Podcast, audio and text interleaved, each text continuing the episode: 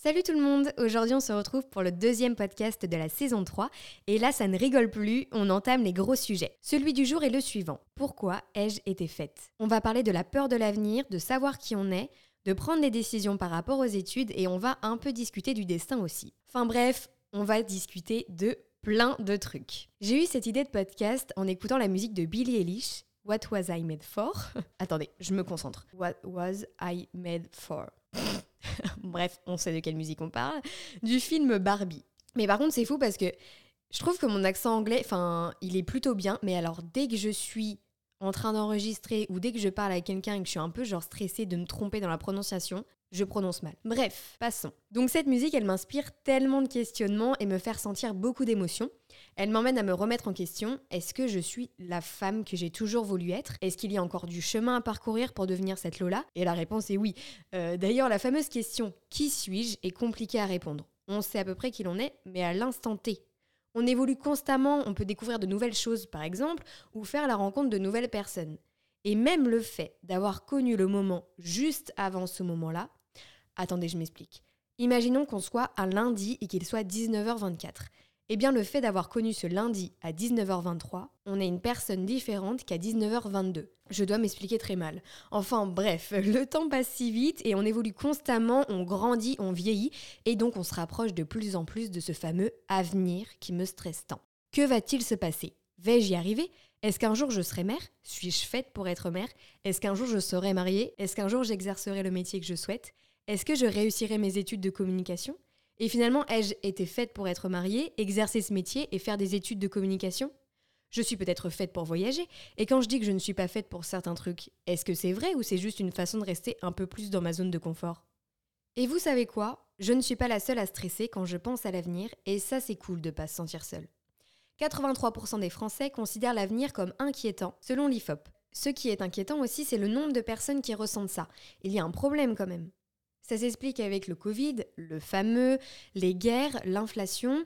Euh, ce qui m'inquiète aussi, ce sont les violences verbales et physiques qui augmentent. La hausse aussi, par exemple, du sexisme et de la misogynie, avec un état des lieux du Haut Conseil à l'égalité, dans lequel il est dit qu'un quart des hommes de 25 à 34 ans pensent qu'il faut parfois être violent pour se faire respecter. Ou encore qu'une femme sur deux de 25 à 34 ans a déjà subi une situation de non-consentement. Ce n'est quand même pas un environnement sympa pour grandir sereinement. Ça fait beaucoup. Bref, la société dans laquelle on vit, ce qui se passe dans les autres pays, le réchauffement climatique, ça me stresse beaucoup. La hausse des prix aussi. Souvent, on en discute avec des amis et on se demande comment ce sera plus tard, quand on aura terminé nos études, euh, qu'on aura un boulot, qu'on sera indépendant financièrement de nos parents. Est-ce qu'on sera capable d'acheter de la nourriture, de payer l'électricité? Ce sont des questions qu'on se pose et en parler nous fait du bien parce qu'on se rend compte qu'on est dans le même bateau. Je recommande l'expérience. Je sais, je pense souvent à des scénarios négatifs qui peuvent se passer. Bon, à vrai dire, j'ai aussi pas mal de scénarios cool concernant l'avenir. Hein. En tout cas, j'ai fait des recherches et ça porte un nom. L'anxiété d'anticipation. Alors après, je ne vais pas tirer des diagnostics, je ne suis ni psychologue, ni médecin, ni spécialiste de l'anxiété, donc je ne m'avancerai pas à dire que je l'ai, voilà, que ce soit clair entre nous. D'ailleurs, je ne pense pas l'avoir, mais je voulais vous partager ma découverte qui pourrait peut-être vous aider euh, à y voir plus clair ou tout simplement à savoir que ça existe. Il y a un truc aussi, et ça sera ma transition avec le sujet des études, j'ai l'impression que chaque décision que je prends m'emmène à prendre un chemin différent qui me prive des autres. Et parfois, pour certaines situations, le fait de penser ça, je me dis mais imagine je prends une mauvaise décision. On sait ce qu'on quitte, mais pas ce qu'on aura par la suite. Je me remets souvent en question et parfois je n'aime pas trop ça. Mais ce que j'aime dans les remises en question, c'est que c'est souvent le début d'un changement qui, souvent, tu penses bénéfique pour toi. Le point négatif, si je peux dire ça, avec les remises en question, c'est que ça tombe pas toujours au bon moment. Et puis finalement, est-ce qu'il y a un bon moment pour ça? Je ne pense pas. Mais souvent, ça nous fait perdre entre guillemets du temps parce que pendant qu'on se pose des questions, les autres avancent et le temps défile. Et ça, c'est ce que je n'aime pas avec les remises en question. Prenons l'exemple de Parcoursup. C'est le moment de décider son avenir. Entre gros guillemets. Hein. Et bien évidemment que plein de questions arrivent quand il faut se dépêcher, quand il n'y a pas le temps, qu'il faut valider les vœux, c'est maintenant. Le soir de la clôture des vœux de Parcoursup, à l'époque, euh, c'était le bazar dans ma tête. Et si finalement je ne voulais pas faire de la communication? Peut-être qu'au fond de moi, j'avais envie d'être psychologue ou avocate. Est-ce que j'avais fait le bon choix? Pourquoi étais-je faite? Ce qui m'a aidé, c'est d'en parler autour de moi à mes parents et à mes meilleurs amis. Et très souvent, tu as la réponse au fond de toi. Je leur avais demandé pour qu'ils m'aident à la faire ressurgir. Et puis une petite partie de moi me disait Lola, tu sais ce que tu veux faire. Arrête de te poser des questions. Tente et tu verras. Avant de terminer cet exemple, sachez que si vous n'êtes pas pris dans vos écoles sur Parcoursup, ce n'est pas la fin du monde et je sais de quoi je parle. Ce système est particulier et ça m'avait beaucoup déprimé quand j'avais été refusée de mes vœux principaux et en liste d'attente sur les autres. Mais il existe d'autres solutions, les écoles privées, en alternance ou non, ou alors une année de césure.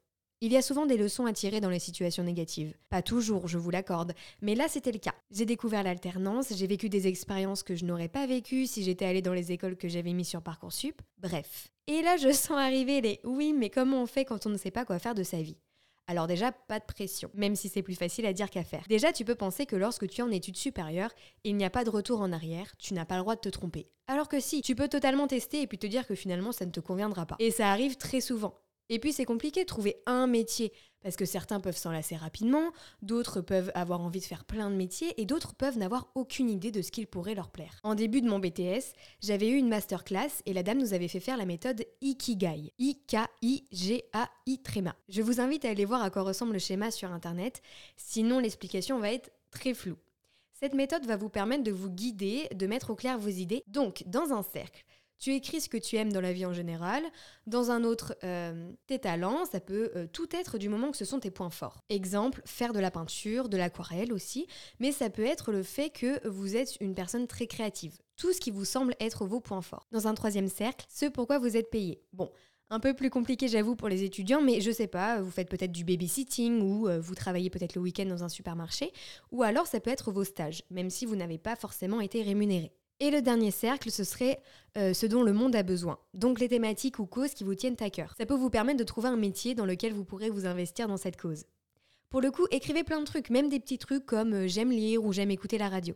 Et ensuite, alors si vous allez voir le schéma sur internet, vous comprendrez beaucoup mieux, il y a des espaces entre les cercles. Il faut bien mettre les cercles dans le bon ordre. Hein. Donc entre chaque cercle, vous aurez d'autres petits espaces qui vous donneront vos passions, vos missions, vocations et professions. En vrai, expliquer comme ça, c'est compliqué, donc allez voir et vous le ferez, vous m'en direz des nouvelles. J'ai un peu regardé les conseils que certains sites donnent pour trouver le métier qui nous correspondrait, et souvent ils disent savoir qui je suis vraiment. Mais ça, pareil. Étant une personne qui me pose beaucoup de questions, j'ai envie de rajouter trop de questions, ce genre de truc, savoir qui je suis vraiment, ne va pas du tout m'aider.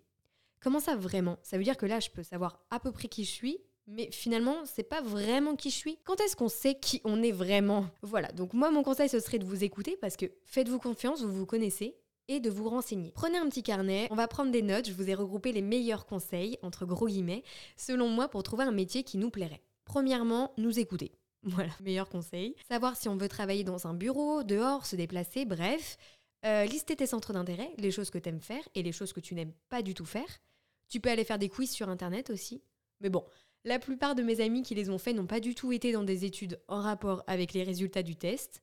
Tu peux aussi lister tes peurs, tes doutes ou même tes attentes vis-à-vis d'un métier, en parler et surtout, de chez surtout, de chez surtout, noter toutes vos idées de métiers, de villes où vous souhaiteriez vivre, hyper dur à dire, de villes où vous souhaiteriez vivre, voilà, tout simplement, d'entreprises dans lesquelles vous aimeriez travailler, tout de chez tout.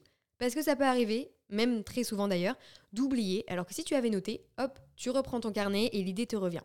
Je te donnerai d'autres idées un peu plus tard dans le podcast. Une fois que tu sais le domaine dans lequel tu souhaites travailler, il va falloir que tu choisisses l'école. Et pour prendre une décision, la méthode des pour et des contre fonctionne toujours. Tu ajoutes aussi et surtout des tirets à propos de tes sentiments face à la situation. Il ne faut pas oublier ces points-là, ils sont importants. Par exemple, les points positifs et négatifs de l'enseignement, de l'infrastructure, euh, et j'en passe, et les points personnels, ce serait si tu as eu un bon contact avec les membres de l'école lors des portes ouvertes ou non, euh, ou si tu te sens bien dans les locaux ou non. Des trucs comme ça. D'ailleurs, il n'y a pas longtemps, je suis passée devant une école à Nantes et tout était gris. Le bâtiment était assez vieux en plus, il pleuvait dehors et franchement, ça m'a mis dans une humeur bizarre, genre bad mood, et je me suis dit que c'était quand même hyper important l'environnement dans lequel tu étudies. Parce que là, tu rentres dans un bâtiment hyper triste, pour peu que tes études ne te plaisent pas à 100%, c'est le meilleur moyen de déprimer important de tout prendre en compte. Enfin, un maximum, quoi. Et peut-être que ces techniques ne vous correspondront pas. Peut-être qu'il vous faut un peu plus de temps pour trouver votre voie, et je le répète, c'est loin d'être grave. On ne peut pas tout savoir à 18 ans des idées de métier. Et je vous rassure, même en études supérieures, certains ne savent pas s'ils ont fait le bon choix, ou même se rendent compte que ça ne leur plaît pas du tout, et c'est pas grave. J'ai su assez tôt que je voulais travailler dans le domaine de la communication, mais je me suis vraiment rendu compte à ma deuxième année d'études supérieures du métier que je voulais exercer. C'était un métier que j'avais beaucoup admiré, mais je sais pas pourquoi, je ne l'avais pas vraiment envisagé. Et puis un jour, j'étais dans un mauvais mood et j'envoyais une vidéo à mes copines, je racontais que j'étais perdue, et au fur et à mesure des vidéos, on me voit prendre conscience et réaliser que je voulais faire ce métier. Et je me suis rendu compte qu'il était là depuis longtemps qu'il me collait à la peau, puisque tous mes stages étaient en rapport avec. Donc je ne sais pas où j'avais la tête, bref. Pour t'aider à y voir plus clair, tu peux en parler à tes proches. Tu peux aussi regarder et écouter des interviews de personnes exerçant un métier qui pourrait t'intéresser ou contacter des professionnels sur LinkedIn. Je l'ai fait, parfois j'ai eu des réponses et parfois non, mais ça aide à y voir plus clair. Parlons de la question principale, le titre du podcast. Pourquoi ai-je été faite? On est d'accord qu'elle est stressante cette question. Et pourquoi?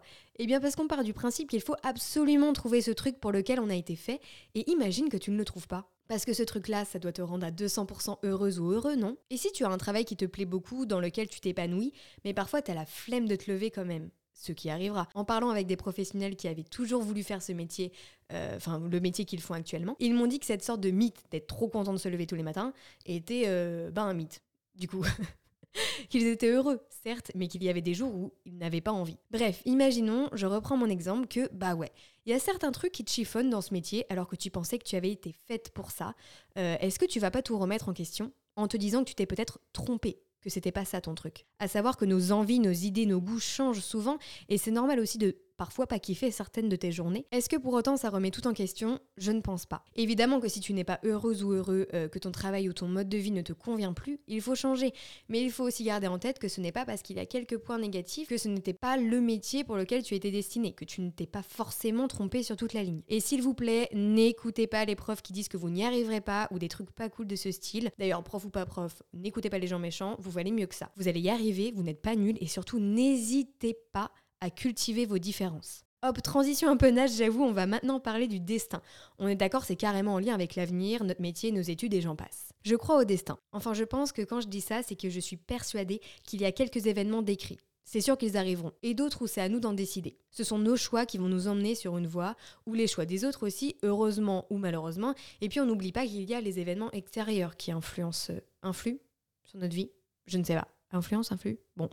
Tout n'est pas entre nos mains. J'arrive pas à me dire que tout, vraiment tout est écrit, même nos paroles, nos pensées, parce que ce serait un énorme livre avec des milliards de pages. Et je préfère, en tout cas je parle pour moi encore une fois, me dire que tout n'est pas écrit car ça me laisse une chance de rêver, de tout faire pour atteindre mes objectifs et de ne pas attendre que ça arrive sans rien faire. Mais peut-être qu'encore une fois, ce que je fais pour y arriver, c'est écrit. On ne sait pas. Je ne sais pas vraiment en fait quoi en penser du destin parce que franchement, il est parfois pas cool avec certaines et certains. Par contre, je crois au positif dans les situations négatives. Je reprends toujours cet exemple de Parcoursup, et je sais qu'avec Desi on referait le monde, mais si j'avais été dans cette école, celle qui était à l'époque en haut de ma liste, ma vie aurait été complètement différente et avec du recul, je crois qu'elle ne m'aurait pas convenu. Regardez, pareil, première année d'études supérieures, beaucoup de changements, j'habite loin de chez mes parents, je me sens seule et triste, j'ai envie de parler. Je crée mon podcast. Est-ce que si c'était une période heureuse, j'aurais eu l'idée d'ouvrir un podcast? Je ne sais pas. Par contre, évidemment, loin de moi l'idée de ne pas légitimer des périodes tristes, pas cool, etc. Pas du tout. Et peut-être qu'il n'y a aucun point positif à en tirer. Mais parfois il y en a. Mais parfois il n'y en a pas. Après, je vous avoue que le destin, c'est comme l'astrologie, c'est quand ça m'arrange.